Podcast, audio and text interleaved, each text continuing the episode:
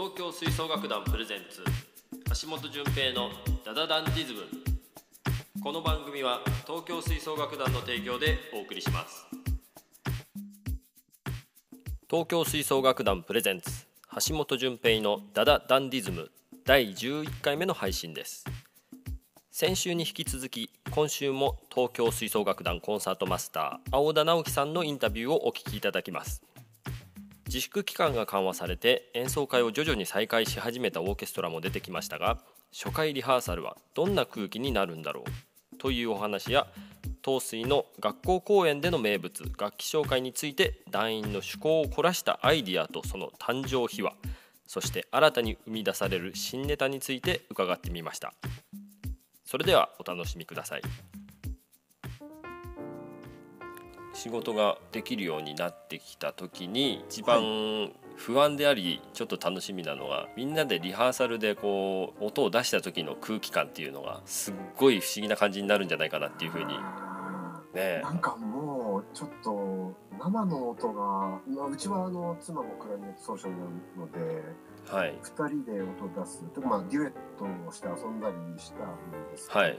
まあ、この機会に。だからその2人以上の音圧というかうんうん。距離感以外のものを感じてこう過ごしてきてないのでえそしてまたここれだけその期間が長いっていうのも経験したことがないのでえうん。どうなるのかなって感じですね。ね、確かに今おっしゃったようにその違う発音帯のものを音を生で聞いてないんでうん。そういうところに対する何て言うんでしょうね。まあ僕ら普段演奏してる時に聞こえてくる音にこう瞬時に反応してるっていう感じだと思うんですけどその反応はすごく、まあ、必ず鈍くなりますよね。うーんそうですね。もうもう今もう、まあ、おそらく鈍くなってるんだと思うんですけどはい。鈍くなってるかどうかもわからないんです。確かに。まあそれはもうそれぞれ皆さんお互いにあることだと思うので。そうですね。どうどうやってでもいろんな楽団だったり、まあ、うん。個人の、えっとチームだったりアンサンブルだったりどうやってこうリスタートしていくのかなんかはい。まあ自分の楽団もそうですけどなんかいろんな楽団どうなってやっていくのか興味ありますね。興味ありますよね。そういう意味ではもうお客さんなんかはこの再開した時の初期の演奏会っていうのは聞く価値がこういろんな意味でね。ありますよね、うん、ちょっとなんかこうオケが戸惑ってる感じというか、戸惑ったりこう食いしばったりとか。う、ん、踏ん張ったりとかね。もう意地でもそれを見せないようにクオリティを仕上げていくところもあるかもしれないですね。そうですね。今まで以上にいろんな方がこうねイベントとかコンサートに来てくれるような感じになるといいなとは思ってますけど。そうですねもうぜひもうそれが一日も早く安心して演奏会ができるような感じになっていってほしいですねそうですね。さて東水なんかではあの学校公演なんかもたくさんしていますけれどもはい。東水の学校公演といえば楽器紹介楽器紹介。はい、あの青田さんの楽器紹介もいつも芸達者っぷりを発揮して子供たちだけじゃなくて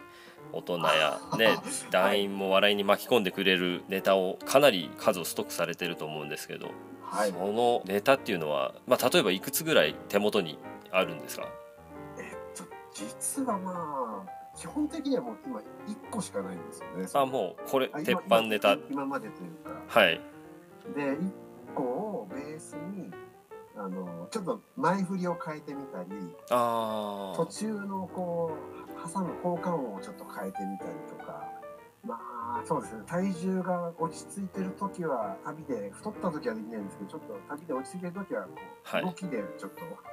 とアクションをつけたりとか。まあ割とネタは1個でバリエーションつけてやってきてる感じですか？ね。なるほど。ネタの生み出されていくような過程っていうのはどんなような感じなんでしょう？ですね、えっと、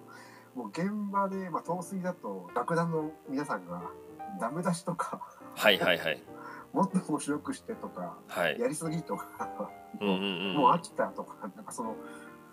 なんて言ったらいいんですかね。ありがたいお言葉をこういただきまして、えーその日ホテルに帰って明日何やろうかって非常にストイックな感じでなんですね。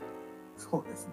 まあ確かにその学校公演のツアーなんかになったりすると1日3回本番をやりますよね。はい。多く多い時は3回本番をやってで当然団員はその3回を何週間という期間を見るので同じネタを子どもたちとか学校のその見てる方たちは1回目だけど団員は当然その公演数見ていていろいろ要求が出てくるっていうわけですよね。まあそうですね。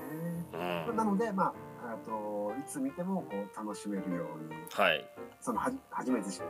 一回しか見ないうんうんうん。人でも楽しめるようにいろんなこといろんな角度からやっぱりそうですねなんかか紹介っていうまあジャンルがあるのかわかんないですけどはい。洗練していくのかなっていうのを例えばもうもう陶水だと鉄板のもう野本さんのあの技はあの磨き上げられたあの野本さん。そうですね。中馬の野本さんの鉄板ネタというのがあるんですけど、これは、まあ、ちょっとね言葉でここで説明しちゃうまとあちょっとそうですね。これちょっとその面白さが伝わらないので、まあ、ぜひまあ。ねどこかでぜひ目の当たりにしてほしいなというのですけど僕初めて見た時ステージ上にいるのに声出して笑っちゃいましたからね。何回見ても笑ってしまうというか、はい。じゃあそのなんかなんて言ったらいいですかねも